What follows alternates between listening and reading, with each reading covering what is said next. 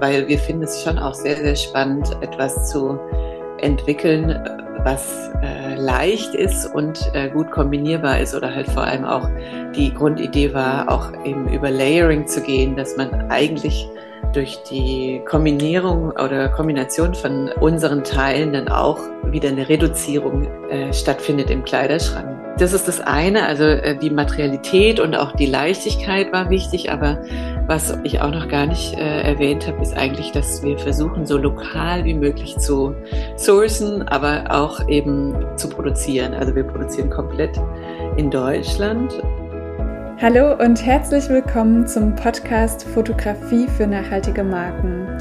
Mein Name ist Sophie Valentin, ich bin Fotografin und ich möchte den Wandel zu einer nachhaltigen Welt aktiv mitgestalten.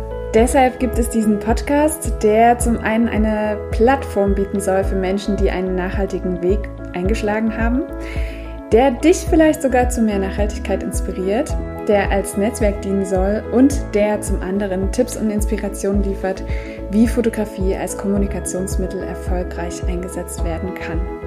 In der heutigen Folge treffe ich Miriam. Miriam ist die Gründerin vom Label MVD Hamm und sie hat einen ganz, ganz spannenden Weg und viele Erfahrungen gesammelt, von denen sie uns in der heutigen Folge erzählt. Wir sprechen über die Verbindung von Sport und Mode und warum Miriam für ihre Urban Outdoor Produkte ausschließlich natürliche Materialien verwendet.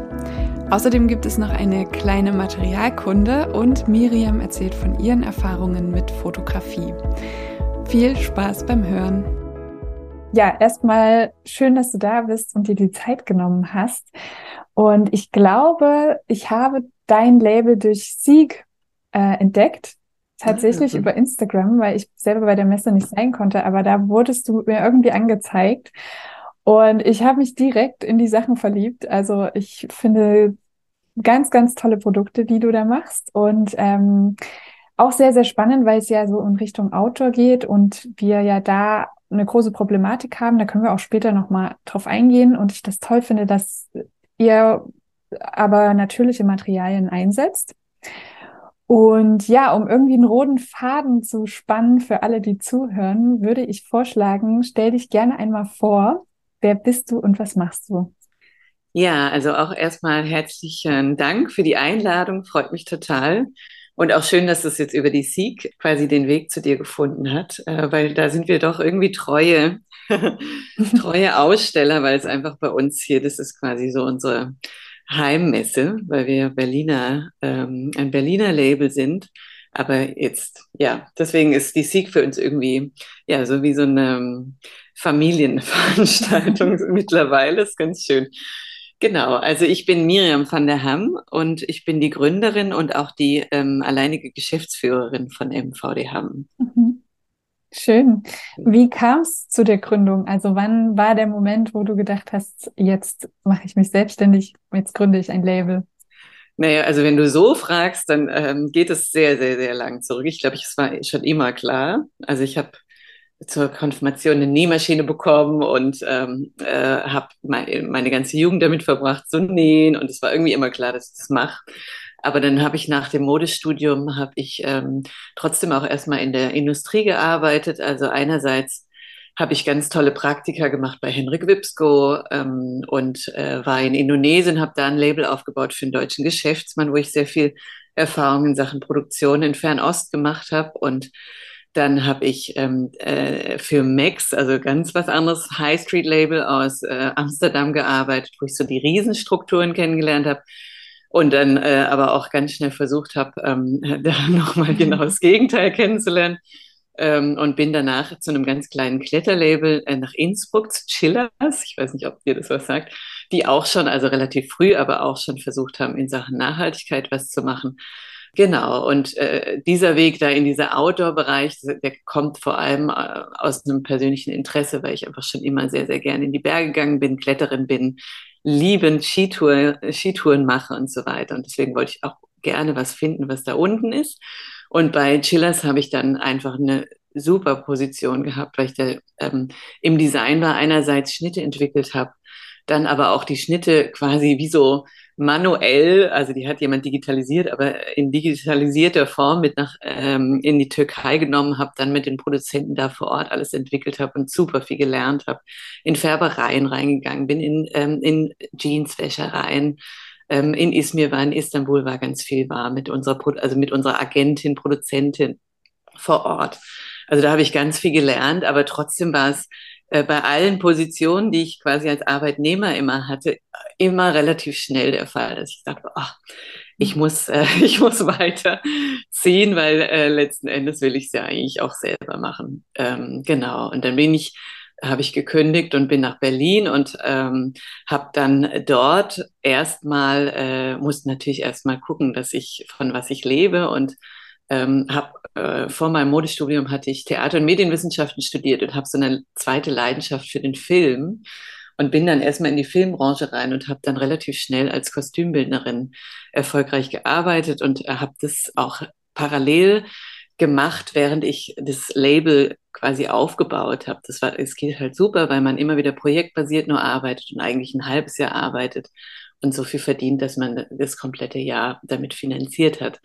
Und somit fing es dann an, 2016, dass ich so die ersten Ideen, konkreteren Ideen hatte für das Label, gerade eben auch aus der Idee aus dem Outdoor und diesem High Fashion, dass man das so verbindet oder eben, dass man Mode und Outdoor verbindet. Das habe ich auch schon im Studium eigentlich als Thema gehabt. Und ähm, dann 2017 auch die, also auch die Stoffentwicklung war für mich immer ein mega Thema, auch mit den natürlichen Materialien. Und dass ich 2017 dann ähm, diesen Steppstoff entwickelt habe und auch patentieren habe lassen, eben äh, um eine Antwort zu schaffen zu ähm, Primer Loft und aber auch zu Daune. Weil ich einfach, also gerade äh, zu der Zeit war natürlich super Hype, ähm, äh, was Daune anging. Und einfach jeder, äh, jede Marke, egal wie groß, wie klein, hatte auf einmal Downjacken und das ähm, war für mich, es ist natürlich ein super Material, aber es ist einfach viel zu viel. Ne? Also es kann ja. einfach nicht mit rechten Dingen zugehen da und es tut es auch nicht, das wissen wir ja mittlerweile auch sehr, sehr gut. Und ähm, auch da wollte ich eine Antwort drauf geben oder halt einfach eine Alternative bieten und und Primer Loft finde ich ja eigentlich ein mega, äh, ähm, also ich hatte selber natürlich eine Primer Loft Jacke. Ich weiß nicht, ob du das kennst. Es ist halt ein Mikrofaser, also ein Volumenvlies letzten Endes. Und äh, dadurch, damit werden ähm, Jacken hergestellt, die down ähnlich sind, aber natürlich äh, nicht das Problem haben, dass wenn sie feucht werden, dass sie dann verkleben und dann eben die Funktion komplett nachlässt, sondern halt, die sind super multifunktionell, gerade im Outdoor-Bereich. Und Genau, aber da haben wir natürlich super äh, das Problem von dem Mikropartikel im Abwasser super stark und natürlich machen die mittlerweile viel dafür, aber das war mir auch ein Dorn im Auge. Und da wollte ich äh, einfach eine Alternative schaffen und habe dann, ich liebe Wolle und ich liebe die Eigenschaften von Wolle und ähm, finde auch die Seide in Kombination mit Wolle einfach super fantastisch. ähm, genau, und, und dann als äh, Volumenvlies habe hab ich ähm, äh, Lavalan verwendet und das ist so ein, also jetzt gehen wir schon super konkret ins Detail. Egal, äh, ähm, genau, da, äh, letzten Endes ist äh, da ein Produkt entstanden, ähm, was die Grundlage für die komplette Marke eigentlich bietet. Also ähm, oder, oder leistet eben dieser eine Funktionsstoff aus natürlichen Materialien, der eben quasi eine Alternative bietet zu Daune und, ähm, und, und Steppjacken ähm, aus dem Autobereich. Ja, und dann ging das noch weiter mit dem Film und 2019 war dann äh, der Punkt gekommen, dass ich mich quasi wie getraut habe, erstmal mich zu entscheiden, oder nicht erstmal, sondern mich zu entscheiden, Vollzeit in das Label reinzugehen und die Kollektion zu entwickeln und eine Kollektion aus diesem Steppstoff herzustellen, in Kombination mit diesem Allwetterstoff, äh, diesem Schweizer Produkt, ähm, was eine hundertprozentige Baumwolle ist und dann die Kollektion stand und ich quasi damit rausgehen konnte. Und damit war die, also der Weg geebnet, um auch ja, mich von meinem Vorleben erstmal zu verabschieden und 100 Prozent bei dem Label zu sein. Genau. Ja, vielen, vielen Dank für den Ausflug. Ähm, da sind jetzt gerade super viele Fragen aufgeploppt. Äh, ich versuche das jetzt mal alles einzufangen. Erstmal, was mich jetzt äh, sofort natürlich interessiert, war das schwierig für dich, ähm, dich dann sozusagen von dem Beruf noch zu trennen und zu sagen, okay, ich mache das jetzt 100 Prozent? Jein. Also ich glaube, ich bin, es gibt ja so Typen, die ähm, äh, im Leben nicht nur eine Sache ähm, arbeiten werden. Und ich habe tatsächlich mein Herz auch in, äh, in dem Film, in der Filmtätigkeit. Und aber trotzdem wusste ich schon immer, dass ich dieses Label, Label machen möchte. Und ich bin 2019 auch, das ist vielleicht auch noch ganz interessant, schwanger geworden und, ähm, und das war einfach aus privaten Gründen dann super schwierig, das zu organisieren, dass ja. man weiter dann beim Film arbeitet. Das kam einfach noch so dazu und ähm, dieses Kind hat tatsächlich mir die Chance jetzt gegeben, das Label voranzutreiben und 100 Prozent zu machen. Und das, äh, ja, das, das erzähle ich immer ganz gerne, weil es manchmal auch, das ist so absurd eigentlich. Man glaubt immer, Gott, dadurch kann man dann eigentlich gar nichts mehr schaffen, aber es ist bei mir eigentlich genau das Gegenteil, weil es mir Freiräume geboten hat, um das zu machen. Und, und jetzt, ich sage nie, dass ich nicht, ähm, dass ich nicht zurückgehe. Also ich bin jetzt hundertprozentig da und ich weiß, es dauert, also es dauert seine Zeit, bis man, bis sich das quasi äh, dieser Break-Even erreicht ist und ähm, diese Zeit, die werde ich mir nehmen. Aber natürlich, wenn man nach vielen Jahren dann merkt, okay, ist, wir schaffen es nicht, dann gibt es andere Möglichkeiten, also da wird es andere Möglichkeiten, glaube ich, wieder gegeben. Genau. Ja. Ja, total schön, dass du das erzählst, weil ich das nämlich genauso empfinde, dass so äh, Kinderkriegen und Selbstständigkeit, das steht sich immer so im Weg eigentlich, normalerweise, wenn man das so hört, aber total schön, dass du das anders erleben konntest. Ja, wenn man genauer hinguckt, erkennt man ja auch relativ schnell, wofür das MVD steht. Ähm, du kannst aber sehr gerne das nochmal erklären, vor allen Dingen auch, wo der Name herkommt. Das finde ich nämlich mega spannend. Ja, also MVD Hamm steht äh, für meinen Namen, also es sind die Initialien von Miriam van der Hamm. So unterschreibe ich eigentlich schon immer. Genau, und äh, mein Vater ist Amsterdamer, deswegen oh van der Hamm ist Holländer und eben ich bin halb Holländer, aber in Deutschland geboren. Ja. Sprichst du auch Niederländisch? Äh, eher schlecht, aber meine, okay. es war immer das, äh, die geheime Sprache meiner Eltern. also die haben, ich wurde nicht zweisprachig aufgewachsen, extra. Genau. Okay. Ja, ja. Und ich habe ja dann nach dem Studium ein Jahr ähm, beim Max verbracht, aber das war einfach so ein internationaler Kontext. Ich habe mir Mühe gegeben, aber es hat, also es ist nicht so fließend. Genau. Ja. Hm. Okay. Dann wurde ja das Label 2020 mit dem, ich weiß auch gerade nicht, wie man es ausspricht, ISPO. ISPO, das also das ISPO? ist genau, ISPO, die äh, internationale Sportmesse in München ist. Ach, okay, siehst du, also genau. in dem Gebiet kenne ich mich nämlich tatsächlich nicht aus. Ja. Ähm, aber ihr wurdet sozusagen mit dem ISPO Brand New ausgezeichnet. Ähm, ja, magst du da gerne nochmal erzählen, ähm, vielleicht, ich weiß nicht, ob es jetzt zu tief geht in die Sportrichtung, aber ich finde das mega spannend. Also da kannst du gerne trotzdem noch mal ein bisschen was von erzählen. Ja, sehr gerne. Nee, eigentlich nicht, weil es findet ja schon wirklich seit, ich würde mal sagen, ungefähr seit 2012 oder 11 findet ja so eine Annäherung statt zwischen Outdoor, also Sport in dem Sinne, und Mode. Und äh, es äh, gibt ja eben dieses Urban Outdoor mittlerweile, ähm, was eine Verschmelzung ist von den beiden Märkten. Es ist, äh, das ist total spannend und es ist auch nicht eigentlich kein kurzes Phänomen, sondern äh, eben, das ist ja jetzt schon über zehn Jahre alt und äh, dadurch, dass ich natürlich auch den Sport-Background habe, kenne ich ähm, die ISPO schon sehr lange und meines Erachtens, ich weiß nicht, wie es jetzt ist nach Corona, aber bis zu Corona hatten die ähm, den schönsten und ähm, den gefeaturedsten Preisbereich, den ich von irgendeiner Messe kenne, also europaweit. Und ich kenne die Messen in Frankreich und in Kopenhagen, mittlerweile in Berlin. Genau, also das, die haben eine, quasi eine ganze Halle für ihre, äh, für ihre Newcomer Preise ähm, reserviert und jeder mhm. kriegt äh, richtig einen stolzen Quadratmeter Booth und es gibt eine Riesenbühne und es gibt Pitches und es gibt Preisverleihungen. Es ist alles und es ist alles mittendrin. Also es, äh, man hat eine super äh, Frequenz an Zuschauern. Also die ISPO ist die größte Sportmesse weltweit. Also ich glaube 200.000 wenn ich nicht, also keine Ahnung, also ri richtig viele Zuschauer kommen dahin. Genau, und ähm, ich habe die Erfahrung auch gemacht, dass super viele ähm, Fashion-Leute dort waren. Also gerade von so ähm, Kastner und Öler zum Beispiel, weißt du, die ähm, mhm. Mode und auch Sport bedienen oder Engelhorn und Sport, äh, Bräuninger, also diese ganzen großen Häuser, die eben beides haben. Ähm, die waren alle da und es war total spannend natürlich, da die Kollektion da das erste Mal vorzustellen und auch dann das Feedback zu kriegen von entweder dem Sportmarkt und aber auch dem Modemarkt und ja, genau. Und äh, ja, für mich, das war auch so ein Ziel. Ich habe äh, das quasi tatsächlich die Kollektion dann für diesen Preis entwickelt, weil ich dachte, naja, also wenn schon, dann probiere ich das jetzt auch mal äh, Preisträger zu sein. und so geht es natürlich nicht immer auf, aber in dem Fall hat es irgendwie funktioniert, dass ich, dass es dann auch so ein, so ein, äh, so ein Run war, ne? Und auch, ja, und ich dann am Ende da auch den Preis mit nach Hause genommen habe. Genau, und ja, und danach kam aber natürlich sofort Corona. Ähm, und ja, dann ging es alles weiter. Ja, also nochmal herzlichen Glückwunsch dafür. Das ist natürlich echt cool, finde ich, wenn man so eine Auszeichnung erhält. Und wie gesagt, ich finde das auch also mega spannend, so Mode und Sport zu vereinbaren. Also damit habe ich mich tatsächlich wirklich auch noch nicht so groß beschäftigt. Aber ich finde, man sieht es echt nicht auf den ersten Blick. Also man sieht bei euch, ja, Outdoor, alles klar.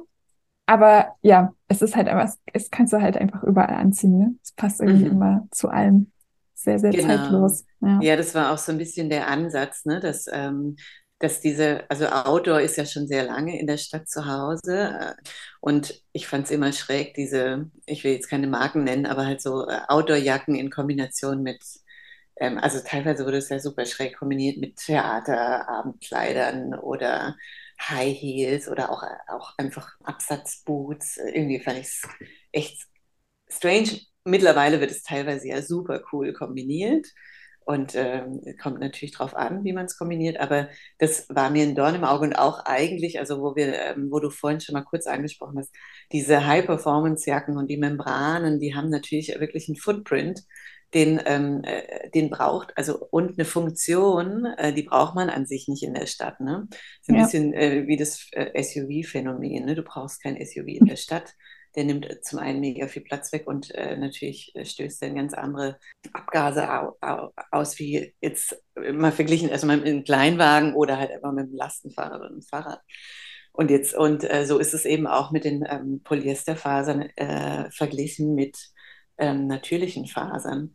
Und, ähm, und da kommen wir zum nächsten Thema, dass einfach die Funktion oder die Eigenschaften von den natürlichen Fasern meines Erachtens und meiner Kunden ähm, die es jetzt äh, seit, seit der Gründung eben äh, tragen, ähm, auch äh, unter Beweis stellen, dass es tatsächlich einfach ausreicht für den Bedarf, den wir haben in der Stadt. Ja. Ja, und hinzu kommt auch noch, was ich jetzt äh, so in dem letzten Jahr gelernt habe. Ich war, ich war ja auf den Färöern zweimal, wo der ähm, Inhaber von dem Label sozusagen die Wolle bezieht. Und wir waren dort auch mit den Schäfern sozusagen oder Farmern, sagt man, ja, auf den Hügeln. Und da haben sich immer alle über die Touristen dort aufgeregt, weil die mit ihren Plastikjacken dort sozusagen rumgelaufen sind. Und die gesagt haben, man kann halt ganz schnell ausrutschen. Und diese Jacken sind dann sozusagen eigentlich nur noch Brennstoff dafür, dass man da halt wirklich meterweit runterfällt. Mhm. Und dass sozusagen die Wolle, also wenn man Wollmaterial benutzt, dass das halt ähm, viel besser ist, weil man dann nicht so rutscht. Ja, interessant, ja, den Aspekt habe ich jetzt auch noch nie gehört. ich war ich auch nicht vorher, aber ich fand das mega spannend, weil ich mir so gedacht habe, ja, na klar, das ist für mm. Leute, die auch im Autobereich ähm, unterwegs sind, die wandern gehen und so, das ist ja eigentlich niemandem bewusst, dass diese herkömmlichen Jacken eigentlich voll gefährlich sind. Weil die so glatt sind. ja, glatt und letzt, sind, ja, letzten Endes kommen wir natürlich auch, also wenn man mal wirklich 50 Jahre zurückgeht, dann haben die ähm, Bergleute natürlich genau das verwendet, was ich jetzt ähm, ja. auch verwende. Ne? Also, ja. Oder, oder also dieser Baumwollstoff, den ich für die Allwetterjacken verwende, das ist ja ein altes britisches Patent von der Armee. Also das wurde eigentlich damals für die Armee entwickelt, für, ähm, äh, für die Militärs, damit sie da äh, bei Wind und Wetter draußen stehen können und ja, also klar, damals gab es, heutzutage ist es natürlich anders, also weil die, weil die Dinge sich auch entwickeln und damals hat man, glaube ich, vor allem dann Fallschirmseide genommen, aber letzten Endes war natürlich die Wolle dann schon, also klar, wenn die dann mal nass ist und wenn sie ähm, also die hat ja, ähm, die, die kann ja 30 Prozent äh, Feuchtigkeit speichern, aber natürlich wird die dann auch schwerer, ne? Und dann haben sie schon nach Alternativen gesucht und das muss man ja auch. Also die, äh, die Welt dreht sich ja auch weiter. Aber ja. trotzdem finde ich, dass man auch immer wieder sich besinnen kann und nochmal gucken kann, okay, was, was wurde denn ähm, damals verwendet und können wir das nicht äh, wieder einsetzen und vielleicht auch aus einer modernen Perspektive verändern und oder halt eben jetzt hier in den urbanen Kontext bringen und sagen, naja gut, also eigentlich, was brauche ich hier eine 20.000 Wassersäule? Das, das ist äh, total über, also das ist total Überfunktion. Ja. Mm, mir reicht es aus, dass ich quasi diese Wind und Wasser, also winddicht sind die ja absolut, also das ist fantastisch, vor allem hier für die Berliner Winter, aber natürlich wasserdicht bis zu einem gewissen Grad. Aber ich bin jemand, der macht alles mit einem äh, Lastenfahrrad, Fahrrad bei Wind und Wetter und äh, Berlin ist ja eine richtig große Stadt und dann hat man maximal, sagen wir mal, man hat Strecken von halber Stunde, dreiviertel Stunde so im, also sagen wir mal maximal und, ähm, und da bin ich noch nicht nass geworden mit den, äh, mit den Mänteln. Toll, das klingt super gut. ich bin ja auch, also Leipzig ist ja auch äh, die Fahrradstadt schlechthin. Ich bin mhm. auch sehr, sehr viel mit dem Fahrrad unterwegs. Ähm, von daher, ja, das klingt sehr gut. Ja, ähm, magst du noch mal auf das Material genauer eingehen? Weil das finde ich auch immer noch mal so ganz spannend. Also man kann das gut bei euch auf der Webseite auch noch mal nachlesen, aber ja, vielleicht kannst du da noch mal was zu sagen. Ja, also genau, ich habe ja vorhin schon mal so ein bisschen ab, ähm, angerissen äh, und ein bisschen was von unserem Steppstoff erzählt, La Palue. Ähm, aber ich mache das gerne noch mal im Detail. Also es ging uns darum, weil wir finden es schon auch sehr, sehr spannend, etwas zu entwickeln, was äh, leicht ist und äh, gut kombinierbar ist oder halt vor allem auch die Grundidee war, auch eben über Layering zu gehen, dass man eigentlich durch die Kombinierung oder Kombination von unseren Teilen dann auch wieder eine Reduzierung äh, stattfindet im Kleiderschrank. Ne? Also dadurch, dass wir eben Stepp, den Steppstoff kombinieren mit dem Allwetterstoff, haben wir eigentlich zwei Übergangsjacken und in Kombination miteinander haben wir noch eine Winterjacke. Das war so ein Aspekt. Aber halt dadurch, dass man es kombiniert, war es auch wichtig, dass es leicht ist. Deswegen haben wir eine so leicht wie mögliche Pongé, also eine Seide gesucht, die, die aber auch robust ist und kam dann auf diese Pongé-Seide. Und äh, als Innenmaterial verwenden wir eine Merino-Wolle, die auch also so 160 Gramm hat, also auch relativ, also wirklich leicht, wie so äh, Wollunterzieher von Icebreaker, die ganz dünnen. Ähm, genau, und das Volumenvlies ist eben auch 100% Wolle aus europäischen, mit europäischer Herkunft.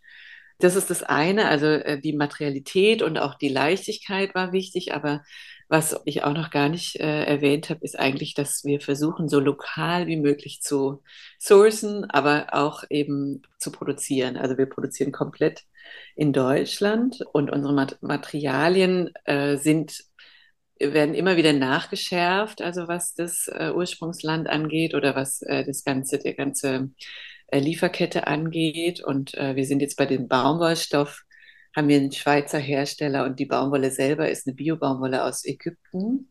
Mhm. Also viel näher geht es jetzt gar nicht. Bei dem Steppstoff ist es so, also bei diesem ursprünglichen Steppstoff, den wir äh, entwickelt haben, für den wir quasi auch stehen, ähm, das Lapalü mit der Wolle und Seide, da ist es so, dass diese Merino-Wolle, also in dem Feinheitsgrad, kriegen das leider die Hersteller hier in Europa oder in Deutschland und Österreich nicht hin äh, oder mit der Leichtigkeit. Also die sind, ich bin gerade mit, mit einem Hersteller äh, wieder im Kontakt und die sind tatsächlich, haben sie jetzt nochmal eine neue Maschine gekauft, um nochmal leichter äh, leichteren Merino äh, anbieten zu können. Und ich bin sehr, sehr gespannt, weil die Nachfrage ist doch sehr groß. Aber bisher muss man da auf entweder australische Wolle oder auf südamerikanische Wolle zurückgreifen. Und ähm, da haben wir eben jetzt eine südamerikanische Wolle, aber die ist dafür GOTS zertifiziert.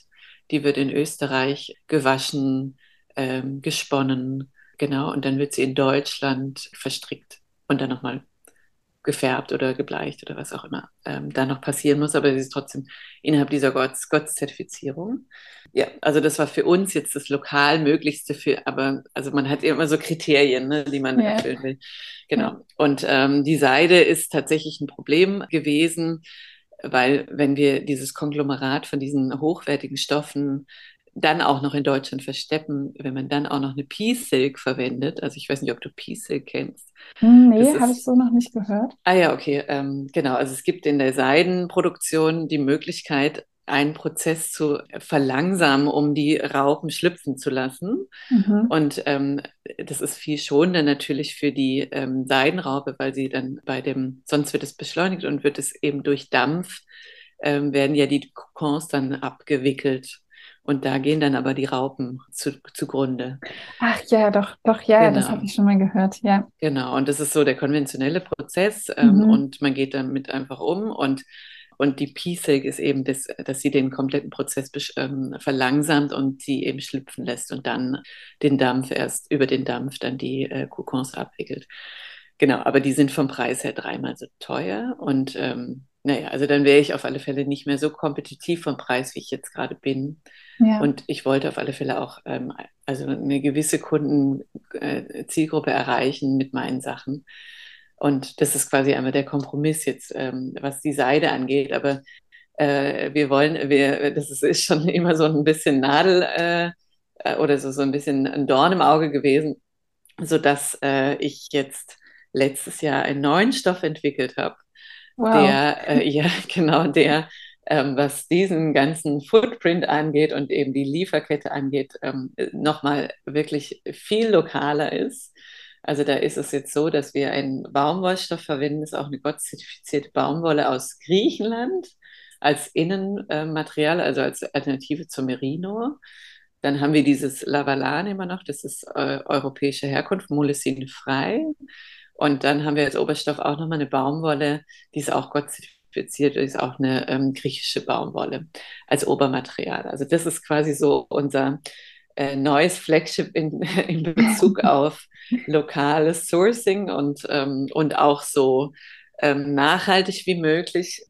Wir können das, wir dürfen das immer noch nicht Gott-zertifiziert nennen, weil bei Gott-Zertifizierung ja die komplette Lieferkette Gott-zertifiziert sein muss, also inklusive der Produktionsstätte und unsere Produktionsstätte in Deutschland ist zwar eine deutsche Produktionsstätte, aber ist nicht Gott-zertifiziert. Deswegen mhm. ist es nicht Gott-zertifiziert, aber es ist äh, durch und durch europäisch und es ist, äh, es hat sehr, sehr viel Gott mit drin. Genau.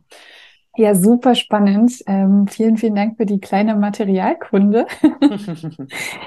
ja, lass uns sehr gerne noch zum Thema Fotografie sprechen, weil das interessiert mich natürlich auch immer sehr. Ähm, zum einen finde ich eure Bildsprache total schön. Das liegt wahrscheinlich auch an dir. Also ich kann mir vorstellen, dass du da auch sehr großes Mitspracherecht hast. Aber gib uns gerne noch mal so einen kleinen Einblick, wie die Shootings zum Beispiel organisiert werden, was dahinter steckt, ja, was so deine Intentionen sind, um dann das Foto an die richtigen äh, Menschen zu bringen, sage ich mal. Ja, also ähm, tatsächlich liegt mir Fotografie selber sehr am Herzen und ich fotografiere auch selber teilweise auch die Shootings. Mhm. Also äh, aktuell, also die alle, die nächste Kollektion, die rauskommt, so eine Mini-Kollektion von Herrenjacken, die ist komplett von mir äh, fotografiert. Oh, toll, ähm, spannend. Ja, es war auch sehr aufregend, weil ich mich eigentlich zurückgezogen habe aus der Fotografie in dem Moment, wo ich gesagt habe, okay, jetzt mache ich mein Label, weil ich einfach gesagt habe, ich bin jetzt nicht der Fotoprofi, aber ich trotzdem muss ich sagen, gefallen mir die Fotos total gut. Mhm. Ähm, genau, und, und auch dieser Prozess während dem Fotografieren war super äh, cool, weil, weil man natürlich dann gleich diese Perspektiven, ähm, also es ist halt viel direkter, ne? Ansonsten ja. muss man halt immer über Kommunikation versuchen zu vermitteln, ähm, welche Perspektiven man mag, äh, was für einen äh, Ausdruck man, also das ist ja auch so vielseitig, äh, was in so einem Foto drinsteckt. Und dieses selber Fotografieren war, ähm, war schon toll, weil, weil das dann einfach so ein Flow war für mich. Aber klar, man hat natürlich dann, äh, man muss ja gleichzeitig dann Styling auch ähm, also ja, aber irgendwie, ja, ich habe mich da super wohl drin gefühlt und, und eine neue Selbst, ein neues Selbstbewusstsein wieder darin gefunden, was ich eigentlich, ähm, ja, ich äh, wollte mich da eigentlich raushalten sozusagen mit dem eigenen Leben. das ging jetzt in dem Fall tatsächlich nicht, weil es war irgendwie minus zehn Grad okay. und ähm, wir haben kein Model oder ich wollte das keinem Model zumuten, bei, bei diesen Temperaturen Frühlingsjacken zu fotografieren. haben wir da quasi einfach so ein Familienprojekt draus gemacht und ähm, ja, aber ich finde, es ist sehr gut gelungen. Genau, oh, da bin ich ja schon sehr gespannt. genau, und ansonsten, ja, also äh, die Foto, also die Shootings, die ich jetzt, also da ist ja noch sehr viel Potenzial, meines Erachtens, so viel haben wir ja noch gar nicht gemacht, aber es sind ja, glaube ich, drei oder vier große Shootings jetzt, die man so sehen kann. Also einerseits ähm, haben wir einmal im, im, äh, im Studio geshootet, äh, weil ich das total spannend fand, das so zu reduzieren auf äh, die Farben und die Silhouetten, also es war quasi das Coming-out-Shooting, äh, wo man wirklich auch die Shapes irgendwie gut in Szene setzen konnte, mit Licht arbeiten konnte, mit einer Inszenierung, also ganz anders die, das Model inszenieren konnte, ähm, wie das dann draußen ist, ne? aber halt äh, natürlich super aufwendig vom Licht dann auch war und das war das im Studio und äh, und aber ich finde die, die Fotos auch, die sind jetzt von 2019, die finde ich immer noch, ähm, haben immer noch eine Relevanz irgendwie. Und dann haben wir, äh, und seitdem haben wir aber eigentlich immer versucht, die Fotos draußen zu machen, weil das natürlich auch ein draußen Produkt ist. Also einerseits ja. das, es ist halt super naheliegend, dass man es draußen fotografiert.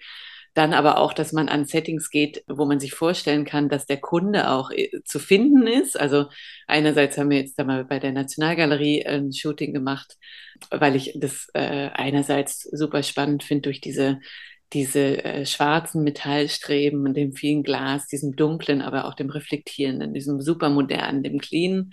Und das, und ich einfach meine farbenfrohen Jacken da äh, also super gut in Szene gesetzt finde.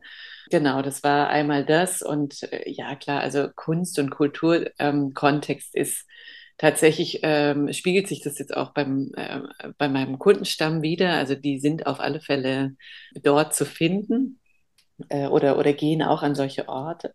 Genau, und andererseits waren wir jetzt auch mal beim Bundestag, da bei diesem Marie-Elisabeth Lüders Haus, da gibt es so eine ganz tolle Treppe. Also dieses Haus ist eh wahnsinnig toll, äh, was Architektur angeht. Das hat super spannende, äh, moderne Aspekte. Und aber eigentlich waren wir dann nur noch an so einer Wand, wo ich, wo ich einerseits dieses Beton geradlinige so spannend fand, bisschen Glas, aber dann auch mit Kontrasten, äh, schwarz, schwarz-grau Kontrasten, das einfach super elegant dann auch fand. Und dann, äh, klar, Treppe ist immer spannend und hat auch was mit Bewegung zu tun und so. Genau, also ähm, ich mache mir da schon sehr, sehr viel Gedanken und es ist auch immer, äh, eigentlich diese Location Scouting ist äh, auch immer sehr aufwendig, weil natürlich Berlin ist voll mit äh, spannenden Orten, aber ich finde, es ist schon auch eine Gratwanderung. Also ich will auch nicht als Berliner Label quasi ähm, abgestempelt werden und jetzt hier ähm, äh, meine Sachen vor einer Graffiti-Wand abfotografieren. Also das mhm. finde ich, ist nicht, passt jetzt, also klar, wir bewegen uns hier in diesem Raum, aber aber ich mag das schon auch, wenn man das so in so eine, in, in so eine, auf so eine Metaebene bringt, ne? Dass es wie so eigentlich egal ist, an welchem Ort man ist, aber man ist irgendwie in einem urbanen Kontext. Ja, ja, total. Das finde ich auch. Also das kann ich mir vorstellen, dass das ein, nicht so einfach ist. Aber ja, ich finde, es ist super umgesetzt. Also meiner Meinung nach sieht man nicht sofort, dass es jetzt in Berlin ist. Ja, klar, die Locals wissen es natürlich und ich glaube ja. auch ähm, Mode, Modedesigner, die äh, immer wieder suchen, äh, kennen die Orte auch. Also es gibt schon Leute, die sofort natürlich die Nationalgalerie definieren, aber das, äh, aber dann in der Folge finde ich das dann auch, auch äh, in Ordnung, weil das ist zwar in Berlin, aber es ist jetzt nicht dieses klassische ja. Klischee Berlin. Genau, also das finde ich total gut, weil letzten Endes, wir haben uns jetzt zwar eigentlich jetzt ähm, erstmal auf den äh, deutschen Raum äh, vom Vertrieb her konzentriert, aber, aber in den nächsten zwei, drei Jahren werden wir schon den Vertrieb ausweiten und auch mehr, also einen Schwerpunkt schon auch auf Paris und Kopenhagen legen jetzt von den Messen. Mhm. Und da finde ich, ja, ich, ich weiß nicht, ob ich so ein Exportprodukt sein will aus Berlin oder ob ich ähm, lieber, also ob ich lieber für meine anderen USPs stehe, die, die ich eigentlich fast relevanter finde. Ich finde trotzdem, es passt super gut zu Paris und Kopenhagen, muss ich sagen. Also da sehe ich das auch voll. Ja, also ich bin, ja, also ich habe ja auch so ein bisschen äh, den äh, Background mit Kopenhagen und ja. Henrik Wipsko. Also deswegen, ich war jetzt gerade auch erst wieder da äh, auf den Messen und auch bei seiner Show. Und ja, also äh, das wäre natürlich spannend. Also ich glaube, ich habe auch einen Laden schon in Kopenhagen. Ja, schön. Ähm, ich, ja, ja, ich glaube, das äh, wird auf alle Fälle da einen Abnehmer finden. Und und Paris ist natürlich dann nochmal das Tor zu der Welt. Ne? Also ich ja. äh, habe auch schon viel Interesse von Japan, aber es äh, ist jetzt noch nicht, also es hat sich jetzt noch nicht so ergeben, dass, dass das so der Supermatch war, aber ich glaube schon auch, dass es äh, jetzt äh, auf dem japanischen Markt interessant sein könnte. Und ja. genau, ich weiß, dass die zum Beispiel äh, schon viel auch nach Paris kommen. Ja, ja, genau, aber es sind so die, die langfristigen die Pläne. Genau. genau. Ja. ja, aber schön. Sehr, sehr schön. Ich bin total gespannt, wie es bei dir weitergeht. Ich verfolge das ja sehr, sehr gern immer. Ähm, ja, und bedanke mich total für diesen Einblick, für diese spannenden Inputs. Ich ja, glaube, alle, die zugehört haben, können sich da super viel mitnehmen. Und ja, sage vielen Dank und alles Gute für den weiteren Weg. Ja, vielen Dank auch von meiner Seite. Hat mich sehr gefreut. Wenn dir die Folge gefallen hat und du das gut findest, was du hörst, dann freue ich mich natürlich sehr, wenn du den Podcast teilst auf Instagram, bei LinkedIn oder einfach mit deinen Lieblingsmenschen. Das hilft vor allem den Menschen weiter, die sich für eine bessere Zukunft einsetzen, um so mehr Sichtbarkeit zu erhalten. Und es verbindet und schafft ein Netzwerk, das meiner Meinung nach einfach sehr essentiell ist. Außerdem freue ich mich immer sehr über Feedback und lade dich deshalb ein, jederzeit deine Gedanken, Erkenntnisse und Inspiration mit mir zu teilen. Schreib mir dazu am besten gern einfach eine Nachricht auf Instagram oder per Mail. Wir hören uns nächste Woche wieder, wenn du möchtest und bis dahin eine gute Zeit.